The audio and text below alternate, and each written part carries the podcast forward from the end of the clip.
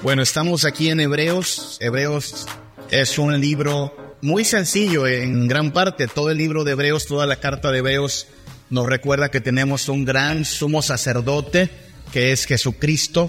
Los sacerdotes tenían una labor muy importante en Israel, eran mediadores, literalmente mediadores. Usted no podía en el pasado acercarse a Dios así como así. Esto que hoy tenemos, hermanos, es algo que nunca disfrutó el pueblo de Dios allá en el desierto ni en el tabernáculo, hermanos. Eh, nosotros hoy oramos a Dios así, en vivo y en directo. Eh, nosotros sabemos ahora que Dios envió a su Hijo Jesús. Antes solo había pues como probaditas, ¿no? Como anticipos, pero no había claridad. Hoy tenemos acceso al Padre por medio de Jesucristo. En el pasado usted necesitaba de un intermediario, un sacerdote. El sacerdote estaba presente en toda la vida del pueblo desde pequeñitos. Los niños eran presentados y ahí tenía que estar el sacerdote. Si usted cometía algún pecado y vaya que los cometía el pueblo, tenía que ir y pedirle al sacerdote, oye, pequé, échame la mano y el sacerdote hacía todo un ritual. Si usted eh, por alguna razón contraía una enfermedad así medio extraña, el sacerdote tenía que hacerla pues como de médico casi, diagnosticar si era una enfermedad de estas eh, que le permitían seguir en el pueblo o si lamentablemente era una de estas enfermedades como la lepra que le hacían ser excluido. El sacerdote era, era alguien importante. El pueblo no podía vivir sin sacerdotes. Y ahora sabemos por cartas como Hebreos que Jesús es ese sumo sacerdote que aplica su redención, que aplica su gracia, que aplica su palabra a nuestras vidas. Y estamos ahí en Hebreos 4, que habla de esta propiedad de la palabra de Dios que es viva y eficaz, que es viviente y eficaz. Decíamos desde los domingos anteriores que es una espada cortante, filosa, pero que contrario a lo que podríamos pensar, al atravesarnos, en vez de quitarnos la vida, nos da vida, ¿sí? En vez de matarnos, nos vivifica. Esa es la idea de que es viviente y eficaz. Y cuando la palabra de Dios entra en nosotros, produce frutos de vida espiritual, produce sabiduría, produce seguridad, produce salvación, de hecho, produce sanidad y sumisión a su palabra. De eso estamos hablando a la luz de este pasaje. Y hoy vamos a hablar un poco más, por supuesto, de las implicaciones de esta palabra de Dios que es viva y eficaz. Hace unos años se puso de moda eh, una serie, no sé si usted la llegó a ver, el Doctor House. Y esa serie, una serie que a muchos les agradaba. Yo, yo estoy casi seguro de por qué nos agradaba, como que es la fantasía de todo beneficiario del seguro social, ¿no? Llegar con un doctor que le atina tu enfermedad a la primera, llegar con un doctor que sí te dé un diagnóstico certero y que no salgas ahí con, pues ahí vemos para la otra, ¿no?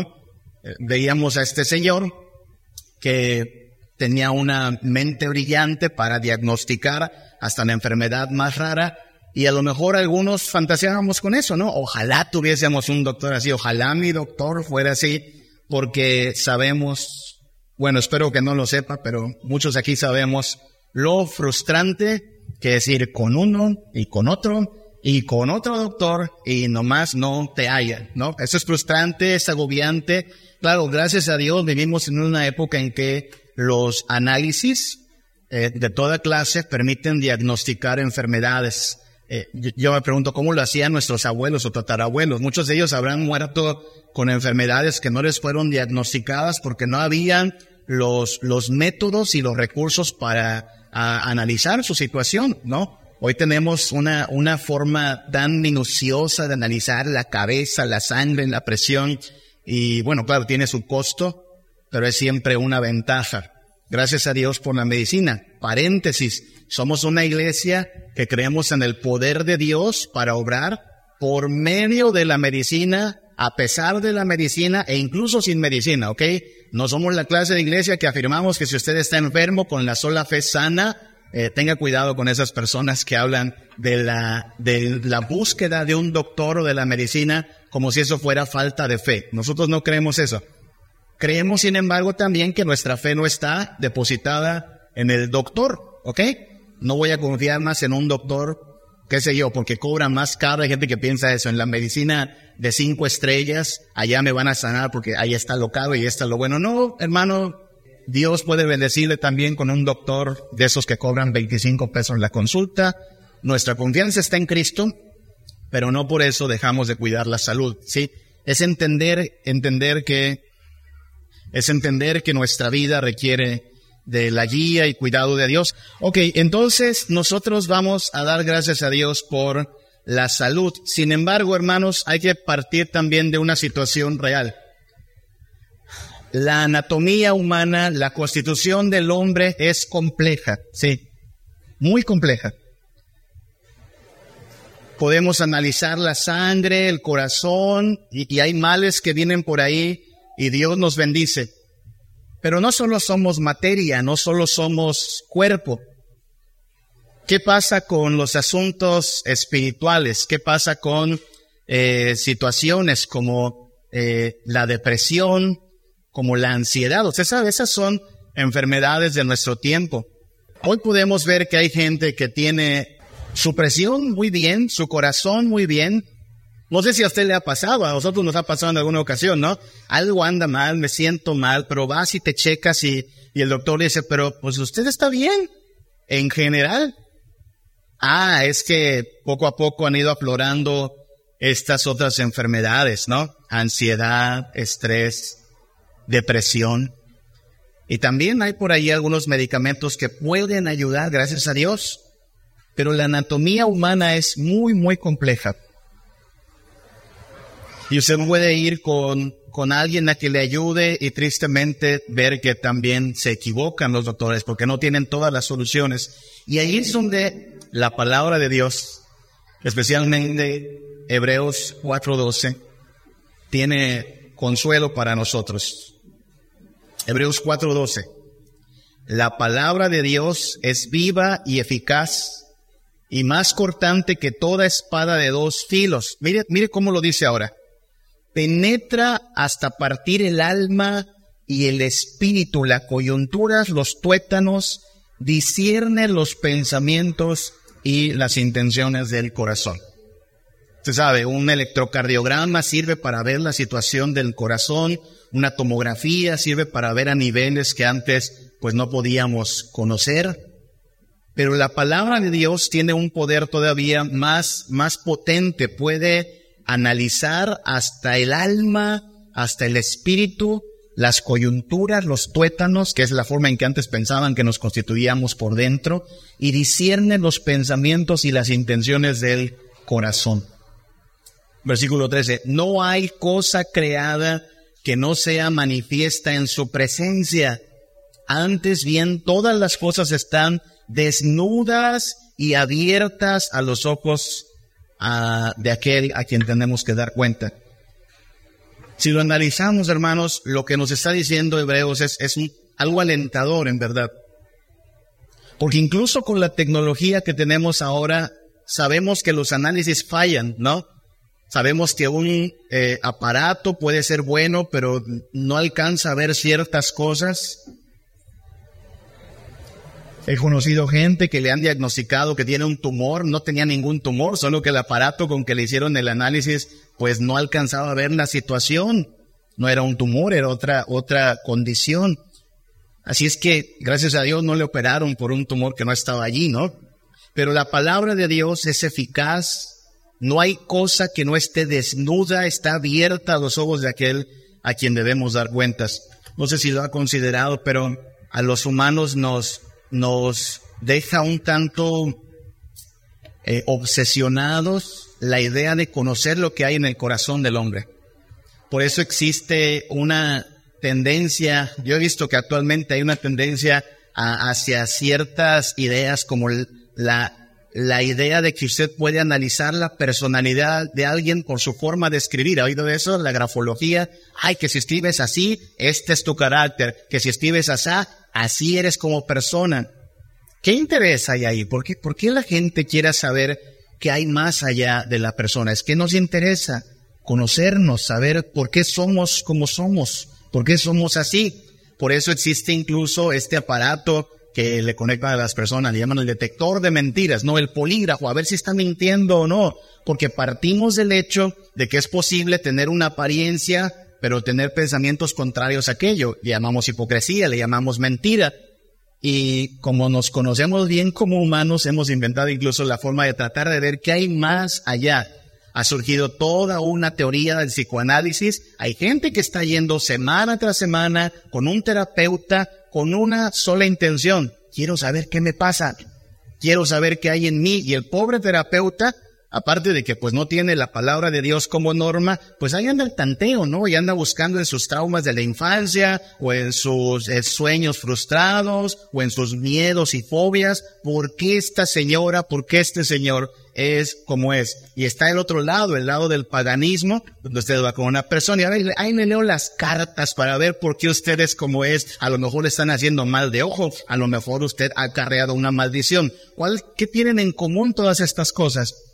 El intento de ver más allá de lo evidente, el intento de conocer por qué esta persona actúa así, se siente así, toma estas decisiones, a veces decisiones de lo más necias, y, y es una búsqueda de verdad agobiante, porque si algo pasó en la caída, es que dejamos no solo de tener una correcta comunión con Dios y una correcta comunión con nuestro prójimo, sino que incluso dejamos de tener una correcta percepción de nosotros mismos.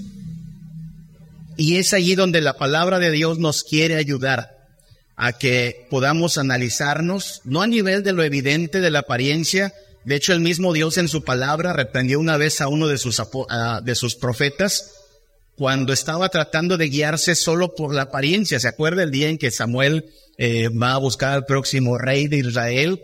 Y él está pensando que ese hombre alto y fuerte es el próximo rey. Dios le dice, ah, ah, ah, no, no es así. Primero de Samuel 16, 7. No mires a su parecer ni a lo grande de su estatura, porque yo lo desecho, porque Jehová no mira lo que mira el hombre, pues el hombre mira lo que está delante de sus ojos, pero Jehová mira el corazón. Qué, qué importante es esta afirmación y qué llena de consuelo en verdad, hermanos. En verdad, llena de consuelo saber que alguien nos puede mirar y decir, yo sé lo que tienes. Te conozco. Y mira, aquí, aquí está tu situación, aquí está tu problema. Si usted ha tenido esa experiencia de, de no hallar un diagnóstico certero y por fin el día en que un doctor, por la sabiduría que Dios le ha dado, dice, esto tiene usted y esta es la solución, lo primero que usted siente es alivio, ¿no? Ah, pues al menos tener un diagnóstico ya es ganancia, ¿no? Ya sé que tengo. Pues lo que está diciendo Dios en su palabra es, que esta palabra de Él puede diseccionarnos, puede analizarnos mejor que cualquier tomógrafo, mejor que cualquier resonancia. Claro, usted vaya por eso al doctor para los asuntos del cuerpo, pero nos puede analizar a nivel de alma, de hombre interior y decirnos, aquí está tu problema. Más cuando incluso hoy sabemos, bueno, nos lo está demostrando cada vez más la medicina también, que hay una profunda relación entre el cuerpo y el alma, ¿sí? Tan es así que lo que aqueja al corazón, al alma, al espíritu, pues puede terminar dañando al cuerpo. No es ningún descubrimiento nuevo, ya Dios lo había dicho también en su palabra, ¿se acuerda? El espíritu triste, ¿qué hace? Seca los huesos. Los asuntos del alma aquejan al cuerpo. Y entonces en medio de todo eso necesitamos venir a Dios y ser analizados por Dios. Muy importante, hermanos, muy importante. Porque también pasa en nuestros días que se ha elevado a un nivel de suma importancia la salud. No sé si ya lo notó, pero casi todos los comerciales tienen que ver con tu salud, con cuidar tu salud. Y claro que hay que cuidar la salud. Pero cuán importante sería que así como cuando alguien tiene un dolorcito, una migraña, una jaqueca, porque ahora eso pasa, ¿no? Primer síntoma que tienes, ahí vas a Google a buscar los síntomas que tengo. Y ya se vuelve usted un especialista en esto o en aquello. Tenga cuidado, la hipocondría es algo también muy común, ¿sabe? Pero bueno fuera que así como nos preocupa, ay, ¿qué tengo? Ay, me sentía acá, ay, me duele, y ahí vamos a ver qué tengo, que así nos analizásemos a la luz de la palabra de Dios. Que así buscásemos que la palabra de Dios, recuerda este libro no solo lo leemos, este libro nos lee a nosotros y nos analicemos, ¿qué tengo? ¿Por qué pienso así? ¿Por qué actúo así? ¿Por qué tomo esta decisión que no salió bien? ¿Por qué tengo estas prioridades desordenadas? Así como va con el doctor y le dice, doctor, analíceme. Así es como tenemos que venir a la palabra de Dios y pedirle a Dios, Dios, analízanos. Tu palabra es viva y eficaz, es cortante, traspasa, discierne pensamientos e intenciones y tu diagnóstico será certero. Porque se siente feo ser engañados, ¿no?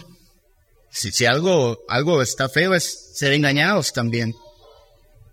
Una vez allá en, en Tampico, Martita tuvo unos, unos malestares y una hermanita nos recomendó ir a, a una clínica naturista, ¿no?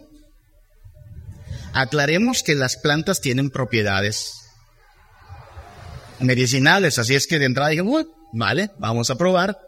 Y fuimos y da sus síntomas y empieza la muchacha a sacar sobres de estos, sobres de aquellos, y se va a tomar esto y va a tomar aquello, tanto, tanto, y va bien. El momento en que dijo, y dijo esto la muchacha, pero esto se lo tiene que tomar con mucha fe, en ese momento nos perdió. Y ¿sabes qué? Este, se cancela todo, no va por ahí. No. Eh, a uno le molesta que le estén tratando de vender agüita milagrosa, ¿no? Insisto, creemos en el poder de la medicina, creemos en el, en, en que Dios ha bendecido al hombre con las plantas y la medicina, pero nos, nos sentimos mal cuando alguien nos engaña y nos da un falso remedio. Más grave es aún que a veces incluso nosotros mismos nos engañamos, hermanos. Porque mire que tomar una decisión equivocada, necia, contraria a la palabra de Dios, requiere que de alguna manera hagamos malabares en nuestra cabeza de tal manera que nos autoconvenzamos de que vale la pena hacer eso. O sea, no creo que nadie decida pecar diciendo, pues ya sé que va a acabar mal, pero ahí va, me voy a arriesgar a pecar. No, no, no. Tiene que hacer tal clase de malabares, de torceduras para decir, no, no, no estoy haciendo algo malo. Estoy obrando bien, autojustificarnos, no sé, y terminamos autoengañándonos a nosotros mismos, engañándonos a nosotros mismos. Alguien podría decir, pero ¿eso es posible? Oh, la Biblia nos advierte de eso de cuán peligroso es engañarnos a nosotros mismos. Así es que no queremos que un charlatán nos dé un diagnóstico equivocado, no queremos nosotros mismos engañarnos y por eso hemos de ver cómo la palabra tiene poder para librarnos de, al menos tres engaños muy peligrosos. Esta palabra que es cortante, que puede abrirnos, analizarnos y direccionarnos, nos va a librar de, de muchos errores, de la superstición, del engaño, de la filosofía vana y hueca. Hablemos de estos tres, tres engaños, al menos tres, de los cuales la palabra de Dios, que es viva y eficaz, nos puede librar. Uno de ellos es el engaño del pecado. Si usted de verdad quiere ser librado del engaño del pecado, necesita que la palabra de Dios le traspase, llegue a lo más profundo de nuestro ser, nos analice y extirpe todo engaño. Todo pecado es un engaño, hermanos. O sea, el, pecado necesita de cierto poder engañador para seducirnos. El pecado no se nos presenta tan horrendo como es, no se nos presenta tan feo e impío como es. El pecado se disfraza. ¿Sí? Tiene que vestirse de algo bueno, tiene que adornarse, tiene que envolverse, pero es un engaño. Nos advierte Hebreos, precisamente Hebreos capítulo 3, versículos 12 al 13. Mirad, hermanos, que no haya en ninguno de vosotros corazón malo de incredulidad. ¿Dónde está la incredulidad según este pasaje? En el corazón. Claro, corazón no se refiere aquí en estos conceptos bíblicos a, a, tu músculo que está bombeando sangre, se refiere al interior, el alma, el espíritu. Cualquiera de esas palabras son sinónimas. Pero allí está enraizada la incredulidad en el corazón. Y esta incredulidad dice, pues lo va a llevar a apartarse del Dios vivo. No, no, hermanos, no se dejen engañar. Antes, exhortaos los unos a los otros. Suponemos que la forma en que nos debemos exhortar es con la palabra de Dios. Suponemos que cuando usted va con el pastor o un anciano a pedir consejo, el pastor, el anciano, el maestro, no le va a contar su experiencia, no le va a contar sus anécdotas. Si usted quiere un consejo que le funcione, ese consejo tiene que venir de la palabra de Dios. Nos exhortamos con la palabra. Mucho cuidado si usted acude al amigo, a la comadre, porque a veces pasa eso. Engañados también por las circunstancias. Oye, comadre, oye, vecino, oye, amigo, ayúdame con un consejo. El pobre hombre está en tinieblas, la pobre mujer no conoce a Dios. ¿Qué le va a aconsejar? No tiene la luz de la verdad, no puede aconsejarle. Los hermanos en Cristo se pueden exhortar, por eso Hebreos 3, 13 dice, exhortaos, hermanos, exhortaos unos a otros cada día, entre tanto que se dice hoy, para que ninguno de vosotros se endurezca por el engaño del pecado.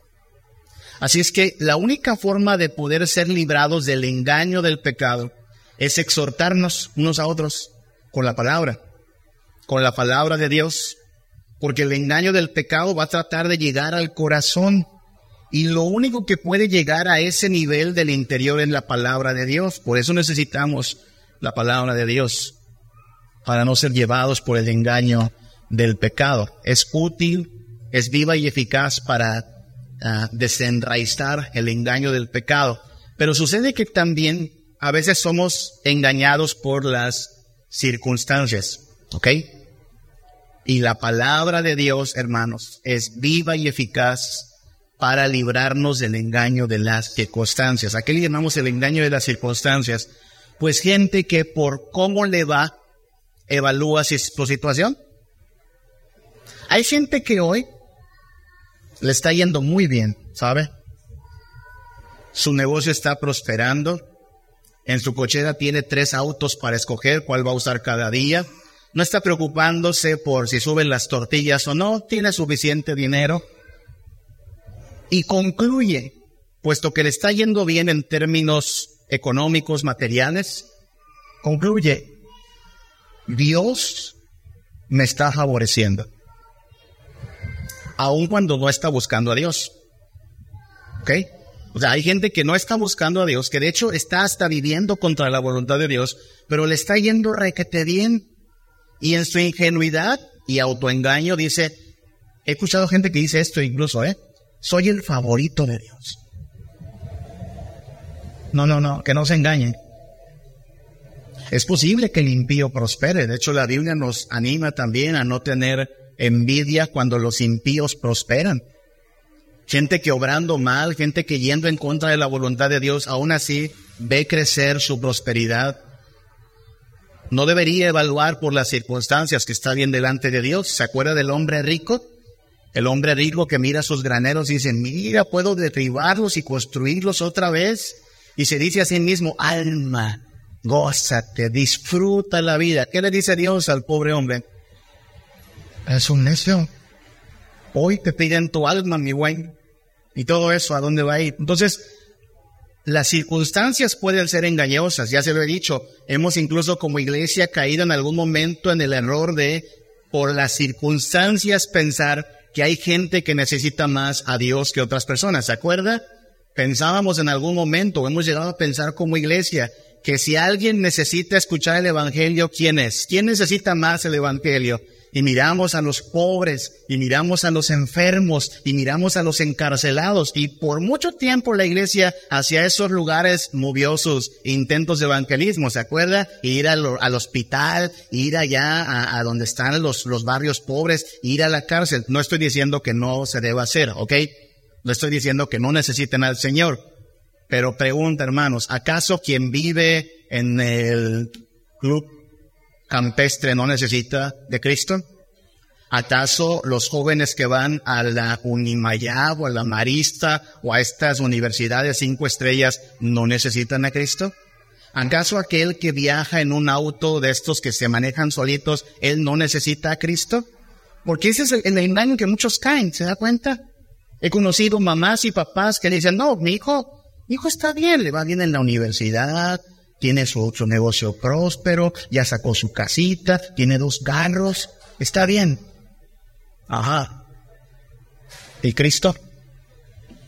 Su va camino al infierno.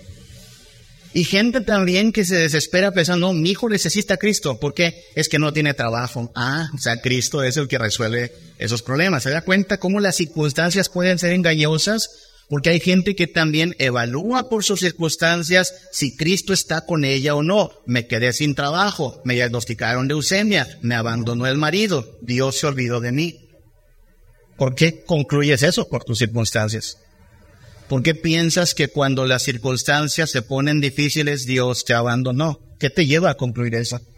No puedes concluir eso por las circunstancias. Eso sería dejarnos engañar por las circunstancias. Hebreos 11 nos plantea un montón de historias de personas que si se hubiesen dejado llevar por las circunstancias, habrían perecido, hermanos.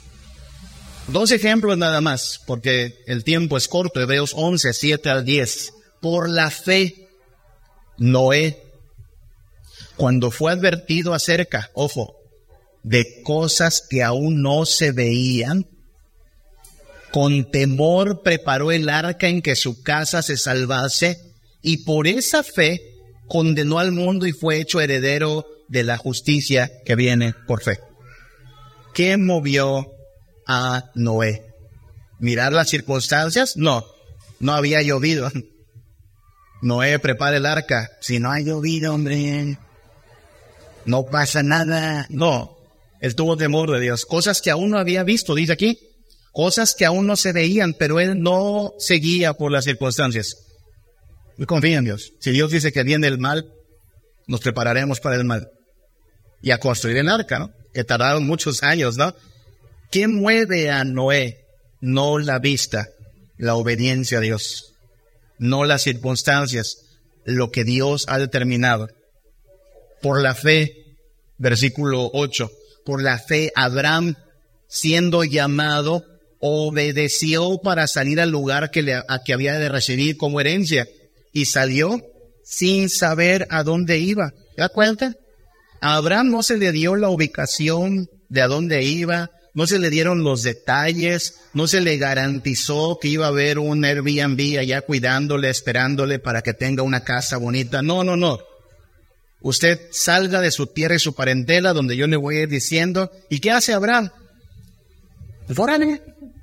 A donde Dios nos dirija, no es movido por confianza en las circunstancias. De hecho, el versículo 9 añade, por la fe habitó como extranjero en la tierra prometida como en tierra ajena, morando en tiendas con Isaac y Jacob, coherederos de la misma promesa, porque esperaba la ciudad que tiene fundamentos, cuyo arquitecto y constructor es Dios. Abraham enfrentó, solo imagine cuántas adversidades se enfrentan atravesando el desierto, sin casa, apenas un hijo tuvo que es Isaac, pero él confía Dios lo prometió, Dios va a ser fiel. Oye, pero las circunstancias, las circunstancias son otra cosa.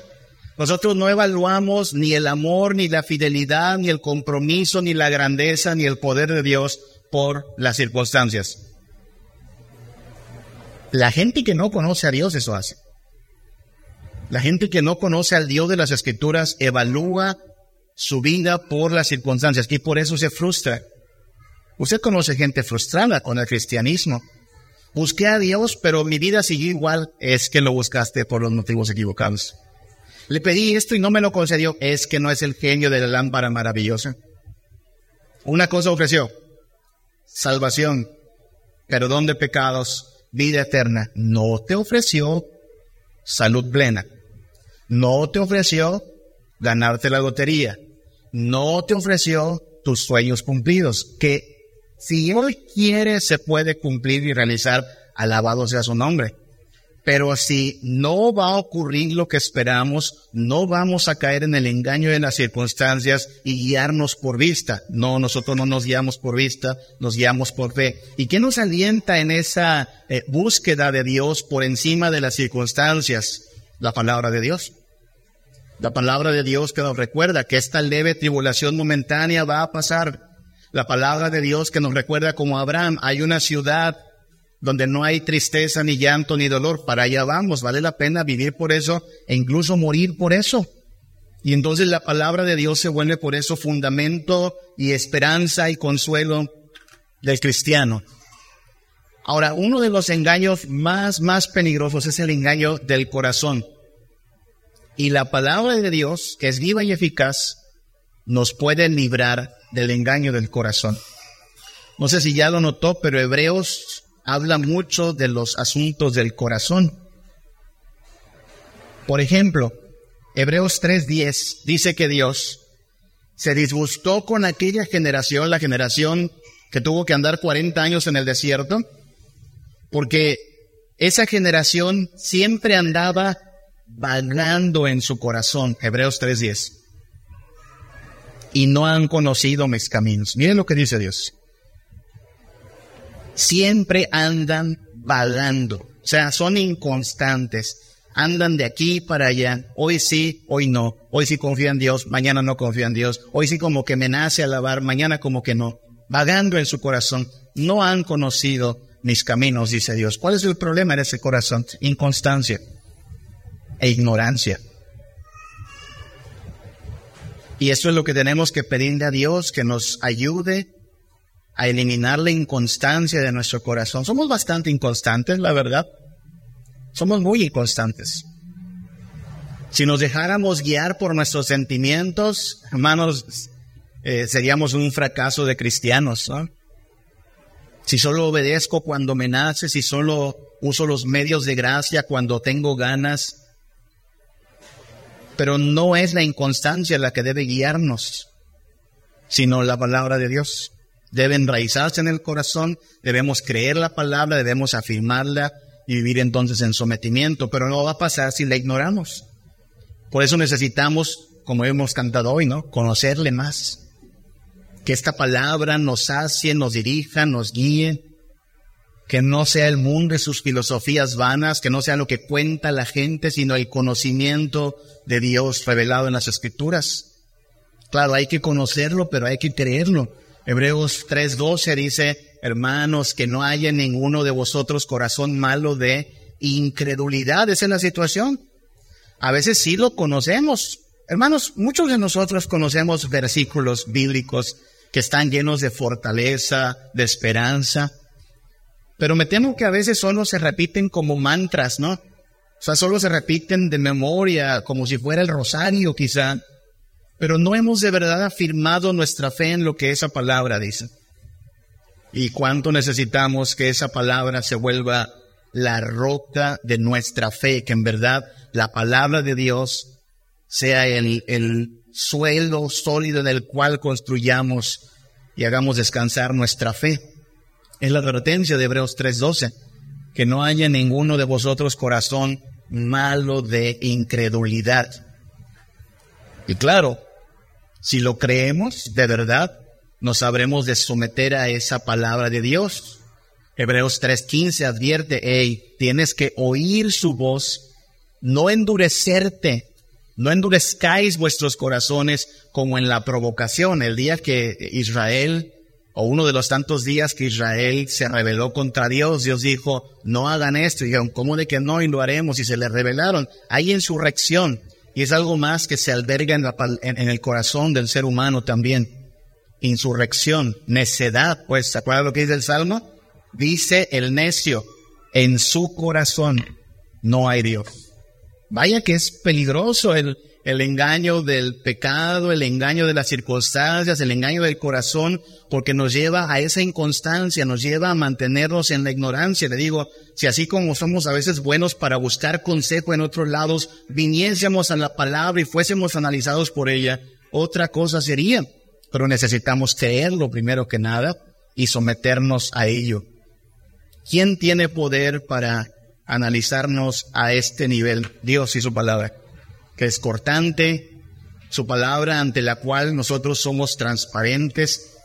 Allá en los ochentas hubo una caricatura, no sé cuántos de ustedes vieron esta caricatura. ¿Se acuerdan de esa caricatura? Los Thundercats, ¿no? ¿Y se acuerda? Y todos los niños jugábamos y, soñábamos con tener esta espada. ¿Cómo se llamaba la espada? Del augurio, ¿no? Este señor León nos sacaba su espada y, la frasecita algo así como espada del augurio, quiero ver más allá de lo evidente, ¿no?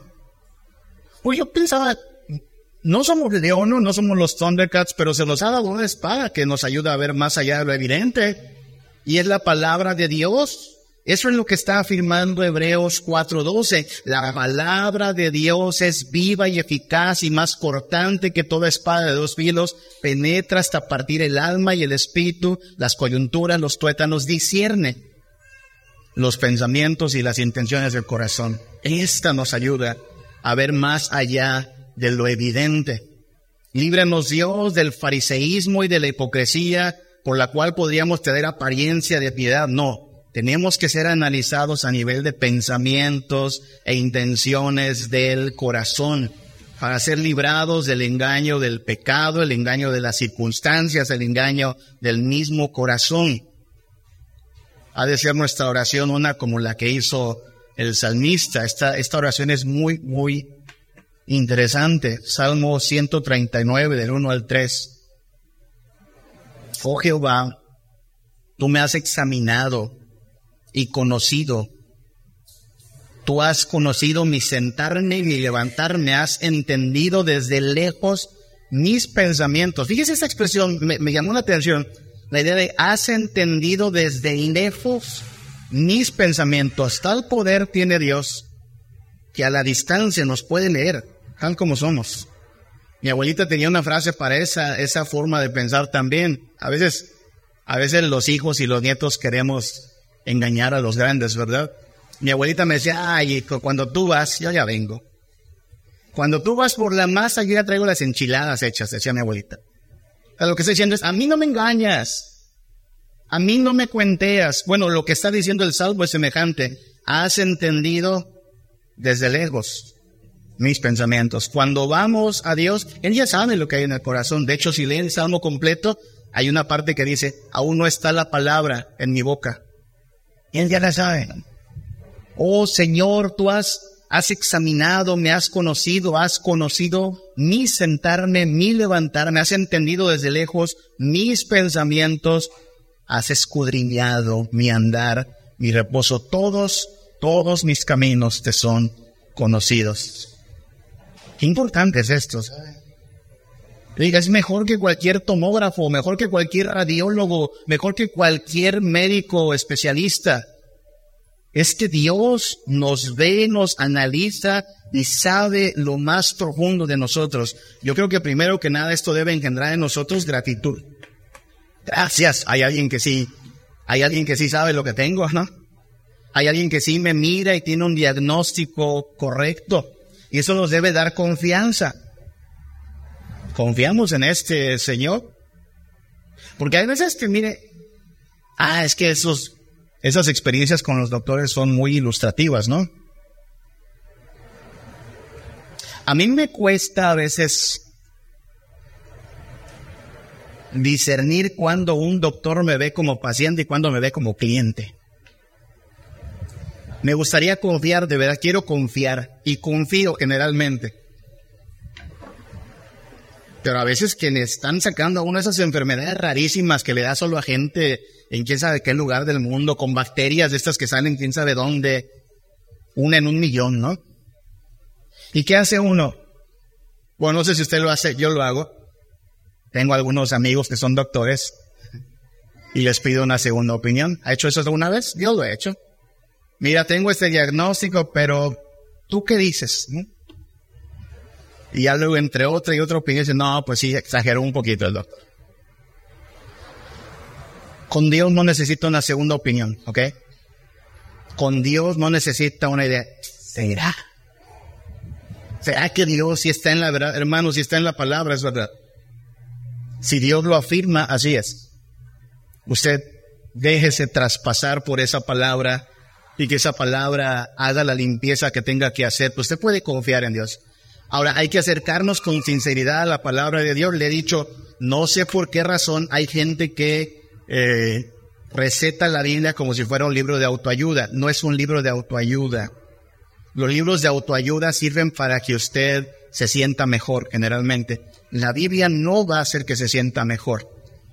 La Biblia demanda que usted se acerque con sinceridad, que le llame a las cosas por su nombre. Muchas veces la vida nos va a, a decir así de frente, sin rodeos, mira, tú eres esto, tú tienes esto, tú te comportas así.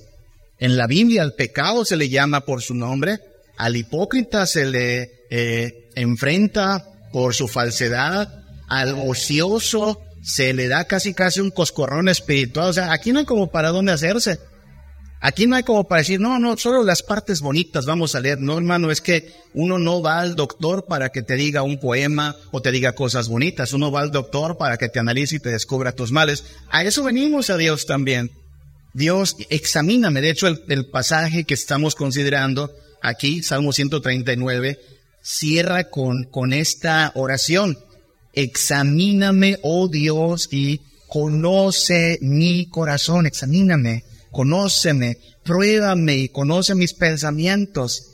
Y no dice, y mira qué bueno soy, y mira qué justo soy, y mira qué bonita criaturita soy. No, no, no, no, no.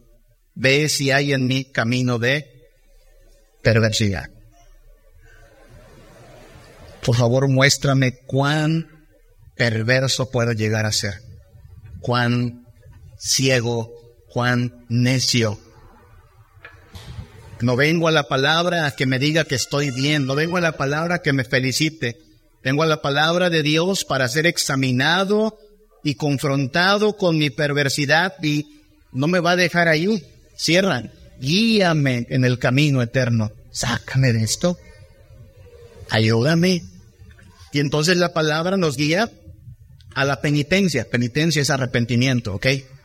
Penitencia es reconocer que algo está mal en nosotros, pero también a la sumisión. Iremos para donde Dios diga que iremos. Nos someteremos a este Dios. ¿Cómo honramos la palabra de Dios entonces? Si esta palabra de Dios es viva y eficaz, si esta palabra de Dios puede eh, extirpar el engaño del corazón, puede librarnos del engaño del pecado y de las circunstancias, entonces esta palabra de Dios viva y eficaz debe ser honrada. ¿Cómo? Primero que nada, demos gracias. Gracias, Señor.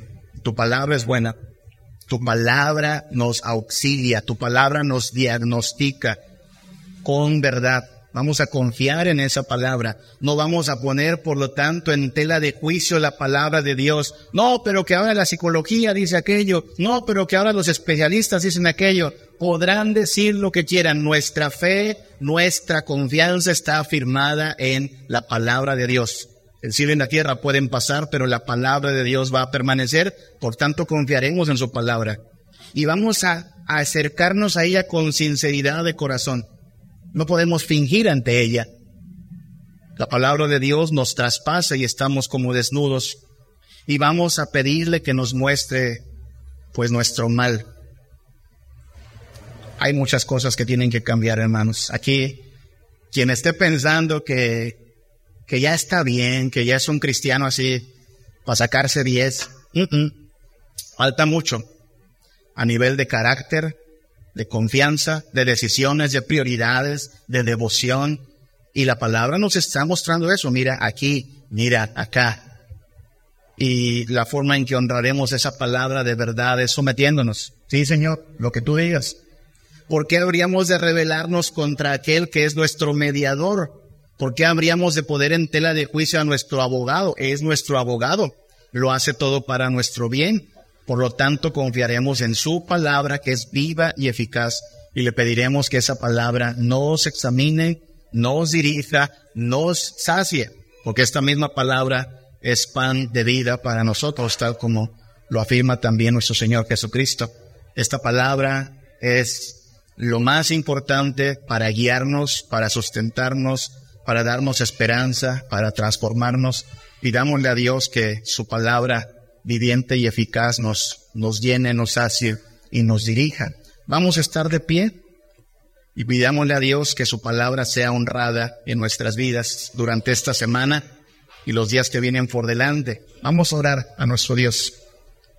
Señor, te damos gracias porque tú nos conoces a detalle.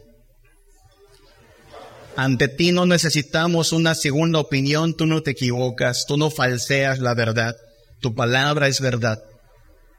Somos nosotros los que inconstantes o distraídos o muchas veces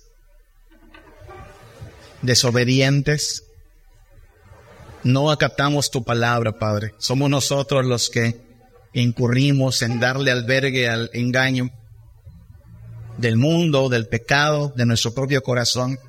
Pero tu palabra, Señor, que es viva, eficaz, cortante, minuciosa, nos librará del error, Padre. Danos tu luz, examínanos, Señor, conoce nuestro corazón, pruébanos, confróntanos con nuestra condición real, no permitas que nos engañemos a nosotros mismos, muéstranos, Padre, donde hay error, donde hay maldad, donde hay necedad, donde tiene que haber arrepentimiento, Padre. Y sácanos de ese problema, sácanos de ese error, de esa rebelión, transfórmanos, Padre. Que, que tu palabra nos muestre el camino a seguir, que tu palabra nos sacie, que valoremos y apreciemos tu palabra, Padre. Que nos alimentemos de ella con hambre creciente. Y que, Padre, tu palabra engendre en nosotros entonces confianza, gratitud, obediencia. Señor, gracias por haber hablado en otros tiempos por profetas, por apóstoles y ahora recientemente por medio de tu Hijo, Padre. Gracias por haber hablado palabras de verdad. Enséñanos a permanecer en tu verdad y a honrar tu palabra en verdadera adoración y obediencia, Padre. Llévanos con bien a casa a esta semana. Solo tú sabes lo que vendrá. Nosotros, sea cual sea la circunstancia, queremos permanecer firmes en la fe, en tu palabra, Señor. Gracias te damos por Cristo Jesús. Amén. Siempre, cada día, yo doy gracias a mi Cristo, porque lo tengo por seguro. Él viene por mí y está de con él. Oh, qué gozo siento en mi ser cuando pienso que está de con él por la eternidad.